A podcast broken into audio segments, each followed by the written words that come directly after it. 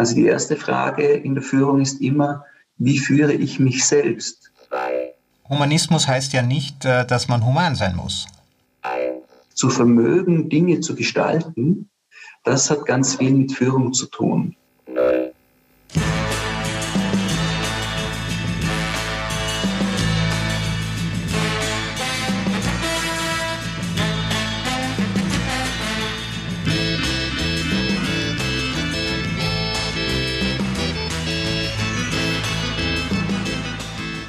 Herzlich willkommen zum Podcast Digital Sense Maker. Mein Name ist Christoph Holz. Ja, und wir beschäftigen uns hier mit der Digitalisierung, aber nicht so sehr vom technischen her, sondern von den Auswirkungen. Was steckt da eigentlich dahinter? Was macht das mit uns? Haben wir das wirklich noch gebraucht? Haben wir das nötig? Und macht das Ganze wirklich Sinn?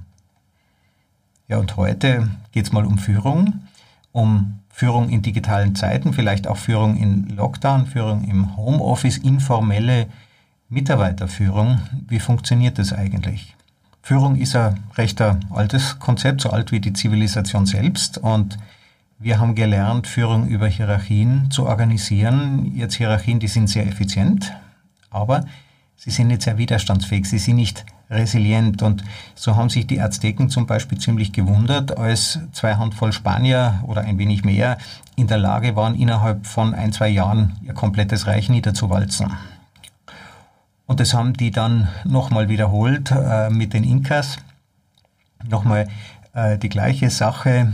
Äh, und warum sind Hierarchien so anfällig für Zerstörung? Naja, man muss einfach nur den Montezuma gegen eine Marionette, das war zufällig sein Bruder, äh, gegen eine Marionette austauschen. Und dann kann man das System von oben herunter kollabieren lassen. Und die Spanier wollten das Geld, sie waren jung und brauchten das Gold.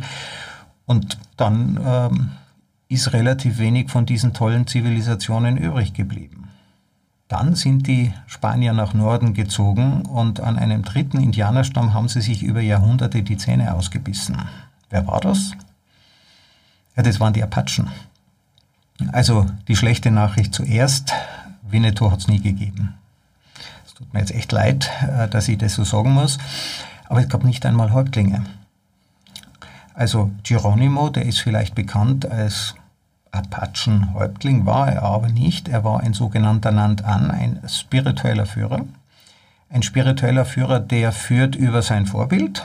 Also wenn der Geronimo gesagt hat, ja, am Wochenende gehen wir die Spanier verklopfen, wer kommt mit? Dann sagt der eine, ja klar, ich bin dabei, ich brauche eh Sport.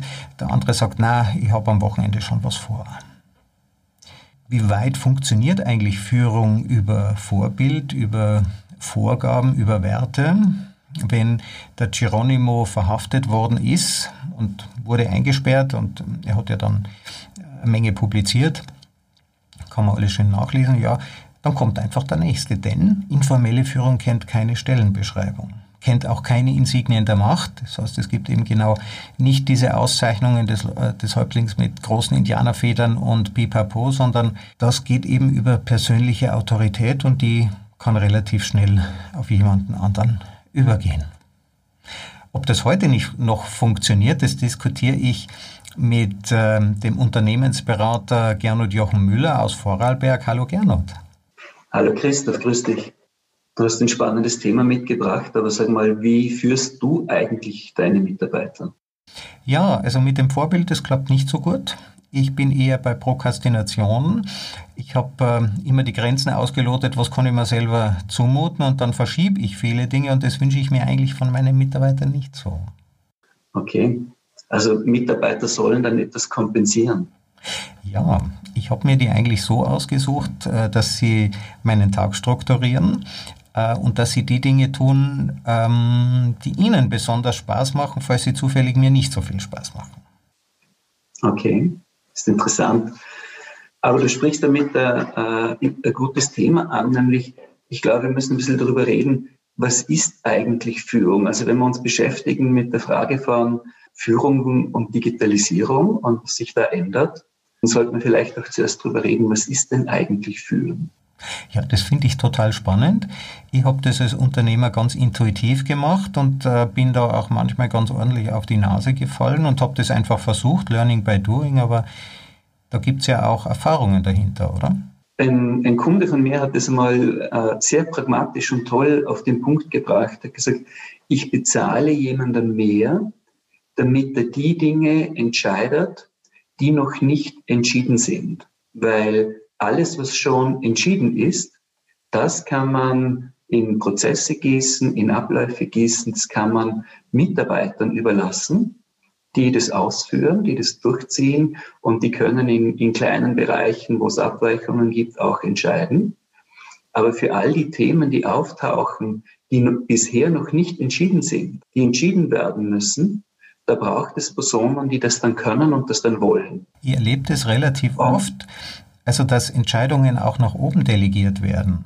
Also ich habe auch in einem hierarchischen politischen System äh, war ich selber aktiv und dann die unangenehmen Entscheidungen, die schiebt man dann einfach nach oben. Und irgendwie war das, als ich noch bei Siemens war, auch so. Also der Vorgesetzte ist eigentlich dafür da, dass er die unangenehmen Probleme löst und mit dem Fachlichen kennt er sich eh nicht aus. Da habe ich dann immer selber die Entscheidungen getroffen. Ja, das ist ein schönes Beispiel, was man als unangenehm empfindet. Und das hängt immer davon ab, was sitzt dort für eine Person an dieser Stelle, mit welchen Kompetenzen. Und wir, wir stellen ja fest, in, in hierarchischen Organisationen, es taucht ein Thema auf, wo man dann nicht weiß, was man tun soll. Das gibt dann der Mitarbeiter zum Beispiel zum Teamleiter, der Teamleiter zum Abteilungsleiter und der Abteilungsleiter beschäftigt sich damit. Und das Thema geht nie wieder zurück zum Mitarbeiter. Der erfährt nie, was da entschieden worden ist am Ende. Ja, er erfährt es vielleicht, aber in, in Zukunft bleibt die Kompetenz der Entscheidung dann ganz oft beim Abteilungsleiter. Und damit wird der Abteilungsleiter immer wichtiger, wird immer noch operativer, während der Mitarbeiter immer unwichtiger wird im System. Und irgendwann sagt, ich habe eigentlich gar nichts mehr zu sagen. Und er merkt es eigentlich gar nicht, oder? Das heißt, der Mitarbeiter müsste sich eigentlich hüten, Entscheidungen nach oben zu delegieren, wenn er Eigenverantwortung haben möchte. Ja, genau. Und jetzt haben wir dann aber wieder äh, den interessanten Moment, dass das einerseits die Mitarbeiter betrifft und andererseits natürlich die Führungskräfte, die auch eigene Haltung dazu haben und eigene Persönlichkeit mitbringen. Und wir haben ein System, das manches begünstigt und manches zulässt und anderes wieder nicht zulässt. Führung wird ja belohnt. Ja, also man bekommt mehr, man hat eine Reputation, äh, man ist stolz darauf, so und so viele Mitarbeiter zu führen. Ja, also wir, wir haben Führung sehr stark aufgeladen. Wir, wenn die, die Unternehmen zum Beispiel Diskussionen führen, äh, wer darf jetzt ein Auto haben, ein Firmenauto, dann ist meistens nicht die Frage bei den Führungskräften, weil es ist klar, die kriegen dann ein Firmenauto. Aber äh, warum kriegen das die ganz zentralen und wichtigen Experten zum Beispiel nicht, die aber ihrerseits keine Karriere machen können? Und mhm. da kommt das Gefüge mit den Incentives und den Aufladungen dann schon wieder sehr ins Wanken, weil viele Unternehmen hängen eigentlich an der Expertise ihrer, ihrer Top-Fachkräfte. Also das Firmenauto wird zur Insignie der Macht. Ja, also was wir tun ist in Organisationen, wir schaffen Symbole. Der große Schreibtisch, das tolle Auto, das eigene Besprechungszimmer, die Zugriffsmöglichkeiten auf das Sekretariat, all diese Dinge sind Symbole. Und mit diesen Symbolen markieren wir, wer führt und wer nicht führt, wer wichtig ist, wer nicht wichtig ist. Und wir haben eine große Analogie zu sagen, Führung ist wichtig, hingegen Expertentum ist oft einmal nicht so wichtig, weil wir das mit weniger Symbolen ausstatten. Meine Oma hat immer gesagt, ein guter Anschaffer ist so viel wert wie zwölf Arbeiter. Genau. Warum? Was steckt hinter dem Bild? Weil der Anschaffer äh, die Leute einteilt, den Überblick hat, die Ressourcen schätzt und vor allem eben wieder das Thema, die Dinge entscheidet, die noch nicht entschieden sind. Und das ist das, was Führung im Wesentlichen markiert. Und wenn wir uns hier über Digitalisierung unterhalten, dann ist es extrem spannend zu schauen, was verändert sich in diesem Kontext und vielleicht hast du da ja auch schon Erfahrungen gesammelt dazu, was sich verändert, wenn, wenn plötzlich die Leute im Homeoffice sitzen, die Firmen sich überlegen, welche Bürokapazitäten man in Zukunft einsparen kann, die man gar nicht mehr braucht, weil alle Mitarbeiter irgendwie anteilig im Homeoffice sitzen werden. Äh, hast du da schon Erfahrungen dazu gesammelt? Also ich erlebe ja in, in meiner aktiven Zeit als Unternehmer hatte ich ja sehr große Firmen als Kunden und dort habe ich erlebt, äh, dass die Mitarbeiter und in In meiner Zeit bei Siemens war es auch so. Man möchte einfach sehen, wer ist da, arbeitet der auch wirklich.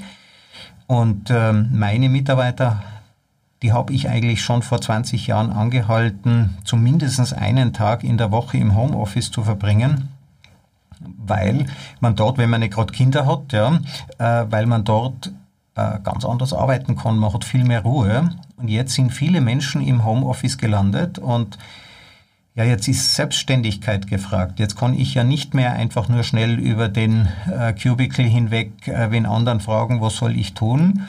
Also Homeoffice-Arbeit ist ja eine Art Vertrauensarbeit geworden und sie ist eigentlich Unternehmerarbeit geworden. Und da frage ich mich, wie, wie geht das weiter? Da sind wir wieder bei dem, was ist Führen? Und Führen ist in erster Linie das Thema, entscheiden zu dürfen und entscheiden zu können. Also die, die Macht im, im ganz positiven Sinne, nämlich gestalten zu können, also es zu vermögen, Dinge zu gestalten, das hat ganz viel mit Führung zu tun. Und äh, was du ansprichst, ist, dass sich Kompetenzen verschieben. Äh, mhm. Kontrolle wird schwieriger, außer auch hier haben wir natürlich schon wieder Softwarelösungen. Man weiß ganz genau, welcher Mitarbeiter druckt wann welche Taste am PC, wer, wer hat wann welche Screens offen, äh, wie sind die Interaktionen tatsächlich, an welchem Dokument wird wie lange wann gearbeitet. Also wir können das natürlich alles wieder digital überwachen und haben dann dieses Ich sehe, wer da ist und arbeitet. Das haben wir dann endlich quasi auch digitalisiert und, und können die, die Komplettüberwachung damit strecken. Das bietet sich an im, im Click-Working-Bereich, weil dann, dann muss ich auch nicht mehr abrechnen. Auch das kann dann die Software tun. Also Uber macht es ja relativ stark. Uber kann ja genau nachvollziehen, wo sich welcher Fahrer zu welchem Zeitpunkt befindet. Logischerweise, das Ganze wird ja über Mapping-Systeme gemacht. Und wenn der Fahrer dann eingibt, äh, er möchte gern Feierabend machen, dann bekommt er noch einen besonders attraktiven Vorschlag. Da wird ihm gesagt, ja, es gibt bessere Quoten, es gibt Incentives, wenn du noch zwei Fahrten machst. Und es sind dann, stellt man auch fest, üblicherweise relativ lange Fahrten. Man möchte also obwohl das ja Selbstständige sind, vordergründig. Man möchte die dazu bringen, über Gamification, über Anreize, über Incentives dann nochmal länger zu arbeiten und nochmal länger zu fahren. Also die Selbstständigkeit des Uber-Fahrers führt in eine Überwachung, die für Angestellte, zumindest in Europa, gar nicht zulässig wäre. Ja, also auch, ich sage jetzt mal, das, die, wir haben uns so ein bisschen Softwares angeschaut, die es gibt. Wie kann man Homeoffice überwachen? Auch die spießen sich ja sehr stark mit dem, was wir unter Arbeitsrecht verstehen. Das ist so die eine Seite. Die, die andere Seite, und da schlägt das Pendel quasi komplett aus, ist zu sagen, die, die Menschen sitzen zu Hause und müssen jetzt tatsächlich sehr viel mehr selber entscheiden. Also nicht nur die Frage, wann arbeite ich konkret äh, und wann mache ich Pause oder mache ich zwischendurch noch die Wäsche und äh, wie kleide ich mich oder so, sondern auch die ganzen Fragen, äh, welche Arbeit priorisiere ich jetzt, wie stimme ich mich mit Kollegen ab, wann, wann stimme ich mich mit Kollegen ab. All diese Themen brauchen quasi einen neuen Entscheidungsrahmen. Und damit, und das ist das, was du angesprochen hast, man wird vielleicht an dieser Stelle mehr zum Mitunternehmer, zur Mitunternehmerin. Also ich denke, wenn, ah. wenn das die Zukunft der Arbeit ist, denn alles, was entschieden ist, lässt sich in Algorithmen gießen. Also für alles, wo es eine Regel gibt, die Regel enthält ihre eigene Programmierbarkeit. Also im Grunde genommen kann ich all das automatisieren, für das es Regeln gibt. Und wir sprechen ja stark darüber, dass bestimmte Arbeitsplätze verschwinden. Führung lässt sich aber demnach nicht digitalisieren, oder? Genau. Führung ist der Punkt, der gar nicht so einfach digitalisiert werden kann, weil es sehr oft die Punkte sind, die noch nicht entschieden sind, wo man noch nicht ausreichend Erfahrung hat oder wo man zum Beispiel merkt, das sind Entscheidungsfragen, die tauchen relativ selten auf. Ist der Aufwand, das quasi in Routinen zu gießen, das ausprogrammieren zu lassen, ist es das überhaupt noch wert, diesen Aufwand zu treiben oder ist es nicht einfacher, da sitzt jemand, der es dann entscheidet? Und kann der eigentlich entscheiden? Ich meine, als Menschen treffen wir ja überwiegend Entscheidungen, die von unseren Emotionen geprägt sind, die davon geprägt sind, dass wir nicht die Information haben, die wir eigentlich brauchen würden. Eigentlich kann man gut sagen, Ist ein Großteil unserer Entscheidungen falsch? Wir wissen es bloß zu dem Zeitpunkt noch nicht. Ähm, ja, ja und nein. Was heißt an dieser Stelle falsch? Also äh, Entscheidungen zu treffen bedeutet ja nicht, dass die dann auf ewig so sind, sondern entscheiden ist quasi ein Übergang. Entscheiden ist ein Übergang von, wenn man so will, dem Zustand des Chaos, also wo alle Optionen offen stehen, wo man vielleicht noch nicht ausreichend analysiert hat, noch nicht genug weiß, wo, wo also die Situation sehr offen und unklar ist, vielleicht auch noch sehr von Komplexität geprägt ist, ist entscheidend der Übergang zu sagen, auf welchem Weg, mit welcher Routine, äh, mit welchen Vorgehensweisen handeln wir die Situation und haben quasi einen Plan. Also entscheidend ist ja noch nicht zu sagen, die Situation ist jetzt gelöst und anders, sondern entscheidend ist dieser Übergang von, ich weiß gar nicht, was ich tue, zu, jetzt weiß ich vielleicht auch nur ungefähr, welchen Weg ich gehe, um dieses Problem zu prozessieren. Aber ist Strategie, ist Planung in so äh, dynamischen Zeiten wie heute nicht äh, Geschichte für Beckenrandschwimmer? Was heißt planen? Planen heißt ja immer, ich mache mir eine Vorstellung oder wir machen uns gemeinsam eine Vorstellung davon, wo stehen wir jetzt und wo wollen wir hin und mit welchen Mitteln. Und das Wichtigste, was wir beim Planen tun, ist, hinterher können wir sagen, wo haben wir uns geirrt. Mhm. Also Aber das heißt, Planen ist, ist quasi das fortlaufende Lernen zum Umgang mit der Unsicherheit. Das heißt, Pläne scheitern, aber mit Scheitern haben wir, tun wir uns eigentlich relativ schwer. Oder wird nicht am Ende gefragt, da hatten wir diesen tollen Plan, warum hat das nicht geklappt? Wie konnte das passieren?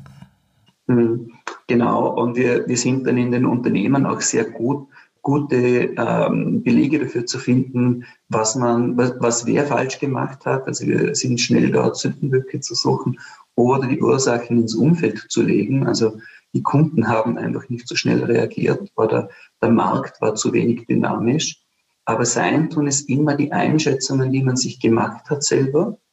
Und da sind wir Menschen einfach extrem unterschiedlich.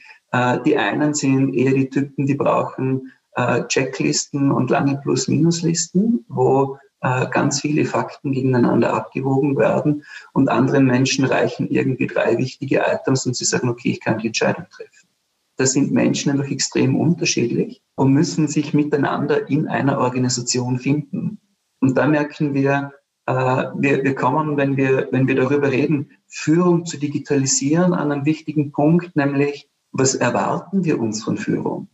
Was erwarten wir uns von den Personen, die Entscheidungen treffen? Und dazu passiert in Organisationen ja erstaunlich wenig. Ich erwarte mir ja Sicherheit. Ich erwarte mir Angstbewältigung. Ich erwarte mir, dass mein Chef weiß, was wir tun, damit wir durchkommen.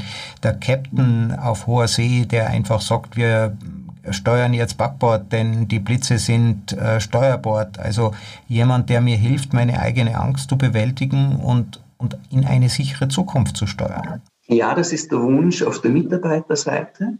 Aber Führungskräfte werden ganz selten von den Mitarbeitern gewählt oder ausgesucht, sondern Führungskräfte werden von der Organisation bestimmt und haben dann die Aufgabe, bei ihren Mitarbeitern zu werben, dass sie die Führungsautorität zugesprochen bekommen. Das heißt. Also das heißt, es reicht äh, nicht, äh, dass der Hauptabteilungsleiter sagt, das ist jetzt euer neuer Abteilungsleiter? Nein, wir, wir kennen das ja aus ganz vielen Situationen, äh, wo Personen eingesetzt werden in Führung und äh, in relativ kurzer Zeit scheitern und gehen und nicht die, die Zustimmung der Mitarbeiter erhalten oder die Mitarbeiter gehen dann. Solche Konflikte sind ganz alltäglich in Organisationen, sondern der erste Schritt äh, ist ja immer, dass die Führungskraft von der Organisation ausgesucht wird, eingesetzt wird. Also Hauptabteilungsleiter oder CEO trifft Entscheidungen und sagt, wer wird Hauptabteilungsleiter? Oder der Hauptabteilungsleiter sagt, wer wird Abteilungsleiter? Dann gibt es auch manchmal auch Gruppenentscheidungen dazu, da gibt es alle Spielarten. Aber der erste Schritt ist quasi, Organisation sucht sich die Führungskraft aus. Aber Organisation definiert nur in ganz seltenen Fällen, was sie sich tatsächlich erwartet von dieser Führungskraft im Sinne des Führens. Führung bleibt eigentlich was Intuitives. Äh, das wird erwartet, dass man das kann. Kann das jeder? Im Wesentlichen basieren die Entscheidungen in Organisationen dann darauf, dass man darauf vertraut, die Person wird das schon können. Warum? Sonst müsste sich Organisation ernsthaft damit beschäftigen, was ist eigentlich Führen? Was sind ethische Kriterien des Führens? Was sind Wertekriterien des Führens? Äh, und das spießt sich ganz schnell. Und wir sehen das in Organisationen, wo Abteilungen oder Niederlassungen eine hohe Autonomie erhalten. Der Maßstab dafür ist, dass die Finanzzahlen stimmen. Also solange die Finanzen in Ordnung sind, fragt eigentlich auch niemand, wie macht der das? Was tut der oder die, die dort? Oder wie, wie geht diese Person mit Mitarbeitern um? All das wird nicht gefragt. Also wir reden nicht über Führen, sondern wir haben eine Zahlenfixierung an dieser Stelle. Also es wird auf die Ergebnisse geschaut. Wenn äh, diese Abteilung die entsprechenden Zahlen liefert, dann ist die Führung in Ordnung, auch wenn es vielleicht wirklich mal am Markt liegt, äh, auch wenn es eine ultraautoritäre Führung gibt, äh, die zur Ausdünnung der Mitarbeiter führt, aber im aktuellen Quartal sind es einfach gute Ergebnisse, dann ist man zufrieden. Ja, genau. Und es gibt zum Beispiel, wir hatten es in einer Organisation, also in einer größeren Firma, die Situation, äh, dass die Zahlen von Hauptabteilungen zum Teil extrem gut waren. Aber wenn man sich angeschaut hat, wie entwickeln sich Krankenstandstage und welche Formen von Krankheiten entwickeln sich, dann, dann waren die Zahlen schon überhaupt nicht mehr so gut. Aber das ist in dem Moment nicht die Frage, denn der Ertrag, der Deckungsbeitrag, der ist in Ordnung. Warum tun sich Firmen so schwer damit, da mal hinter ihre eigenen Kulissen zu schauen? Ja, da gibt es viele Gründe. Einer davon ist, dass die Eigentümer oder die CEOs sich selber damit beschäftigen müssten. Und Führung beginnt bei sich selber. Also die erste Frage in der Führung ist immer, wie führe ich mich selbst? dann wie führe ich einzelne andere und wie führe ich Teams und dann wie führe ich Organisationen. Aber bei Führung sind wir bei Persönlichkeitsmerkmalen. Mhm. Das geht also ganz und, nah an das heran, was wir selber sind. Ja, und für das Wichtigste, was Führungskräfte eigentlich lernen, ist die Reflexion darüber, wie sie führen und welche Effekte sie damit erzielen. Das ist oft ein, ein intensiver Prozess, ein längerer Prozess. Und Unternehmen stehen hier vor einer der ganz grundlegenden Fragen, nämlich man schult, es ist klar Fachkompetenz, aber schult man tatsächlich und möchte man das oder fühlt man sich als Unternehmen zuständig für die Persönlichkeitsentwicklung? Also begleitet man Menschen über eine gewisse Zeit durch ihren Berufsalltag, begleitet sich gegenseitig oder geht es darum, produktiv zu sein? Das sind die Fragen. Und wer, ein bisschen pointiert gesagt, wer will schon in Menschen investieren, die dann sich vielleicht toll entwickeln und aufgrund dessen das Unternehmen verlassen? Weil wenn Sie das Unternehmen verlassen, dann ist ja die Zusammenarbeit aus der klassischen Sicht des klassisch hierarchischen Industriebetriebs ist dann ja die Zusammenarbeit auch vorbei. Dann ist sie vorbei und man hat investiert in diese Person. Also eine der Grundfragen, die bleibt, ist, wie weit will man gehen in der Investition in Personen, in Persönlichkeit und nicht nur in Wissen. Und an der Stelle spießt sich dann ganz oft. Das ist ein durchgängiges Phänomen, dass wir sehr wenig in den Unternehmen investieren in die Frage, welche Vorstellung und Haltung haben wir darüber, was Führung eigentlich ist. Und wenn man das jetzt doch tun würde, also wenn man in die Entwicklung von Menschen äh, investieren würde, zahlt sich das denn aus? Mhm. Ja, es gibt äh, Firmen, die sagen, das zahlt sich absolut aus und die tun da viel. Und es gibt Firmen, die sagen, das zahlt sich nicht aus, wir kriegen unsere Effekte anders da auch.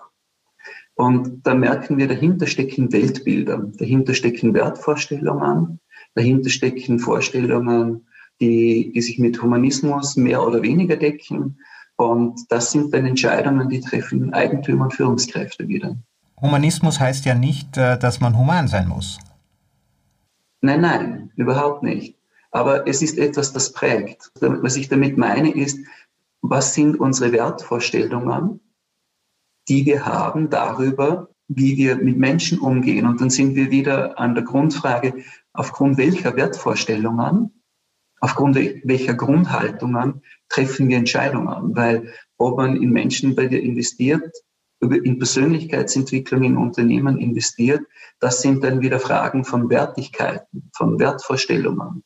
Also wir prägen alle die Entscheidungen, die wir treffen, aufgrund unserer ureigensten Wertigkeiten, auf den Dingen, die wir uns im Laufe unseres Lebens quasi in unseren Rucksack gepackt haben, reflektiert oder unreflektiert darüber. Also wenn man das ändert, dann müsste man auch die Frage stellen, wer bin ich?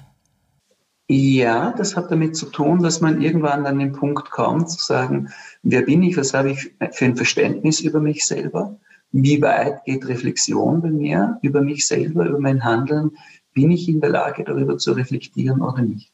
Jetzt sind wir da sehr tief eingedrungen. Manche Firmen, sagst du, die machen das eben. Ja, die investieren auch in Personen, auch in Führungspersönlichkeiten. Was sind die Vorteile, was sind die Erfahrungen? Warum sollte man das tun? Es sind Unternehmen, die es üblicherweise auch eine Vorstellung entwickeln, dass Menschen langfristig in diesem Unternehmen arbeiten.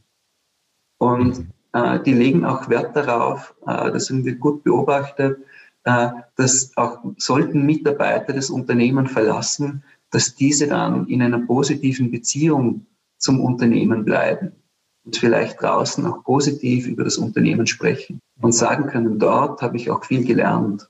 Das heißt, es entfaltet sich dann auch ein Netzwerk von positiv denkenden Menschen über Firmen, die auch anderen dann empfehlen, geh doch mal dorthin arbeiten, äh, die Kooperationen anstreben mit ihrer ehemaligen Firma, weil sie sich dort nicht ausgenützt fühlen. Ja, das kann man durchaus unterstellen, wobei, und das muss man auch dazu sagen, äh, Unternehmen, die sich genau anders verhalten, vielleicht an dieser Stelle auch nicht weniger erfolgreich sind. Also das ist mhm. auch äh, etwas, das sehr interessant ist, wobei äh, es gibt hier in, in der Region, also ich lebe in Vorarlberg, ein extrem interessantes Beispiel, wo vor vielen Jahren ein Mensch bei einem anderen Mensch quasi, wenn man so will, sein Handwerk erlernt hat, dann das eigene Unternehmen gegründet hat und dieses Unternehmen ist heute vielfach erfolgreicher, sehr viel erfolgreicher, sehr viel größer, sehr viel wichtiger am Weltmarkt. Und die sind, beide Unternehmen sind noch Tür an Tür. Nur das Ursprungsübernehmen hat es insofern nicht überlebt, als sie aufgekauft werden mussten und sehr viel kleiner sind. Ich durfte mit äh, einigen Menschen aus diesem Dorf sprechen, die schon 80, 90 Jahre alt waren die beide Unternehmer Persönlichkeiten kannten. Und die haben geschildert, die eine Persönlichkeit, die, also die das Ursprungsunternehmen, das erste Unternehmen gegründet hat, äh, war bekannt als sehr cholerisch und niemand konnte es richtig machen. Und die andere Persönlichkeit als extrem gewinnend, sehr darauf setzend, dass sich Personen entwickeln, dass man gemeinsam hier eine Vision trägt, dass sich das Unternehmen gut entwickeln kann, dass sich die Personen gut entwickeln können. Eine charismatische Führungskraft, kann man das so sagen? Ein, eine sehr charismatische Führungskraft, die enorm orientiert war an den, an den Mitarbeitern.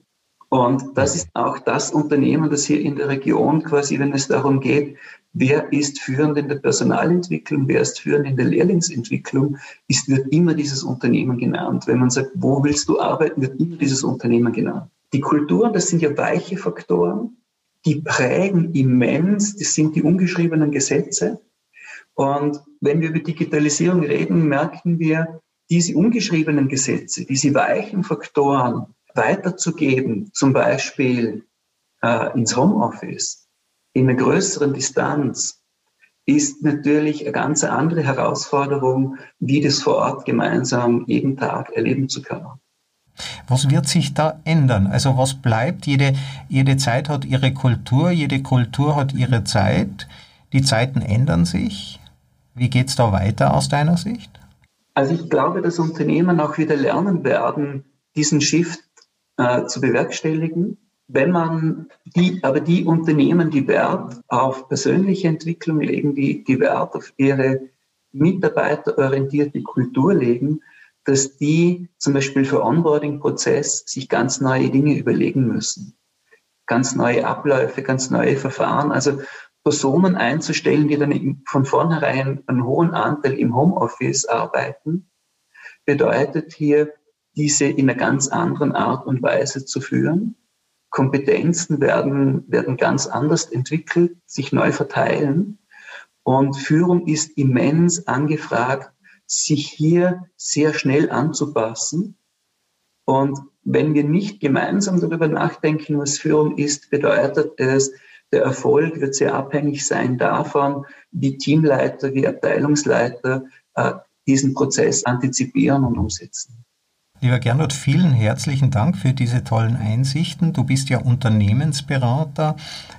Wie hilfst du den Unternehmen in diesem Prozess, in diesem Bereich? Was tust du für die? So wie wir hier arbeiten, setzen wir zuerst äh, auf die Begleitung von Personen, die Reflexionsmöglichkeiten anzubieten, die Unternehmerpersönlichkeiten oft nicht haben, weil man viele Dinge gar nicht äh, zuerst mit irgendwem besprechen kann, sondern einen geschützten Raum braucht, äh, Reflexionen braucht und vor allem eine Perspektive bekommt, wie man das eigene Führen weiterentwickeln kann und wie man stärker an das kommt, wie kann ich mit den eigenen Ressourcen gut führen. Und das ist ein, ein ganz ein großer Schlüsselmoment.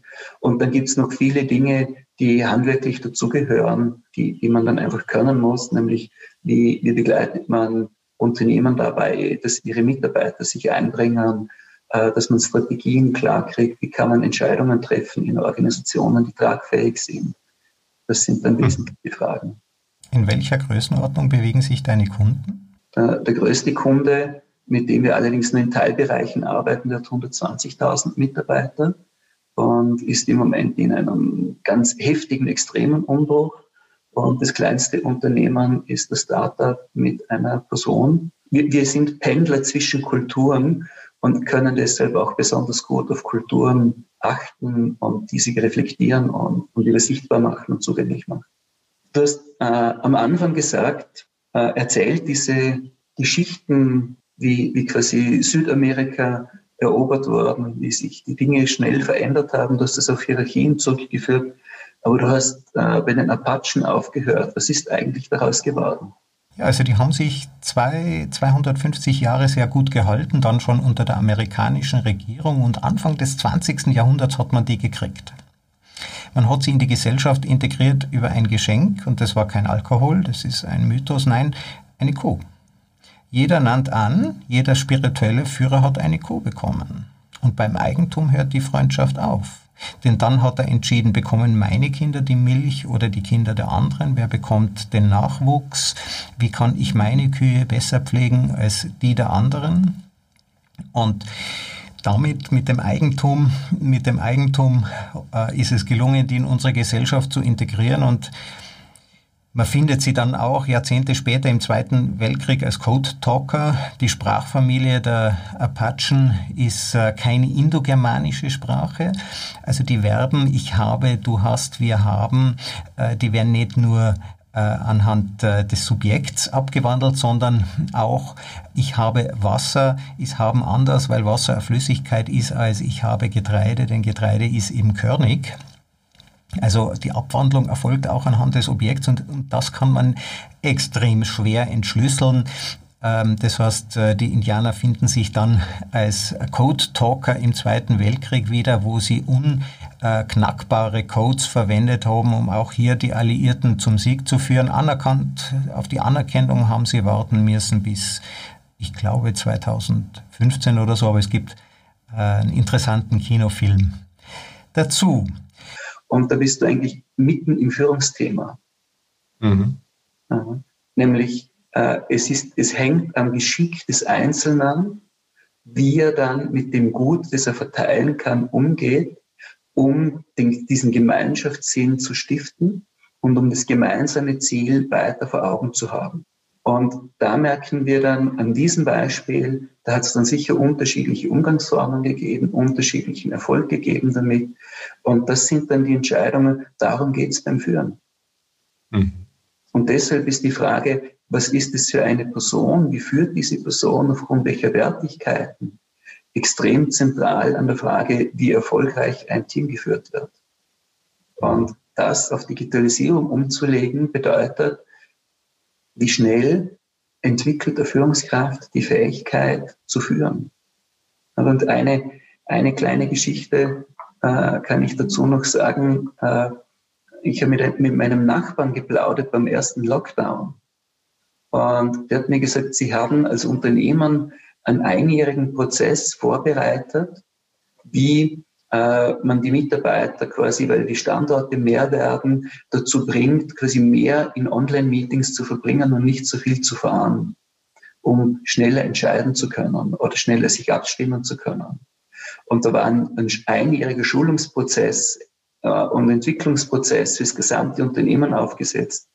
Äh, aber mit dem Lockdown haben sie das in zehn Tagen umgesetzt. Und alle konnten das.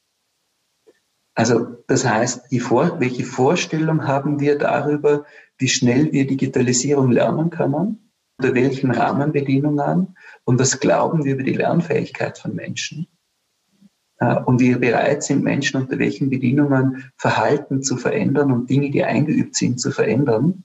Und das ist ein, ein, ein wunderbarer Spiegel dafür, wie schnell es gehen kann mit Digitalisierung äh, wie schnell wir das antizipieren können, wie schnell wir das lernen können. Aber die Frage, die dahinter bleibt, ist trotzdem, wie schnell ist die Führungskraft in der Lage, äh, mit den neuen Medien, mit den neuen Freiräumen, äh, mit den neuen Entscheidungsprozessen, die notwendig sind dazu, mit dem umzugehen und wie schnell kann die Organisation das integrieren. Ja, liebe Gäste, ähm, vielen Dank nochmal an den Gernot äh, für die tollen Einblicke. Liebe Zuhörer, äh, ich hoffe, Sie können was mitnehmen. Führung ist also keine ähm, Raketenwissenschaft, äh, Führung ist eine Menschenwissenschaft. Und es lohnt sich eben auch auf sich selber zu schauen, um die eigene Führungsfähigkeit da herauszuentwickeln. Und, und wenn das gelingt, wenn man hier die mal genau schaut, auch auf die weißen Flecken, auf die unsichtbaren Dinge, ich glaube, dann, dann gelingt auch eine gute Führung. Und eine gute Führung ist halt auch eine Voraussetzung für gute Arbeit, für lebenswerte Arbeit und eben auch für ein lebenswertes Leben. Das ist der Podcast Digital Sense Maker. Wir schauen hinter die Kulissen der Digitalisierung und fragen uns, was ist eigentlich der Sinn dahinter? Vielen Dank und bis zum nächsten Mal.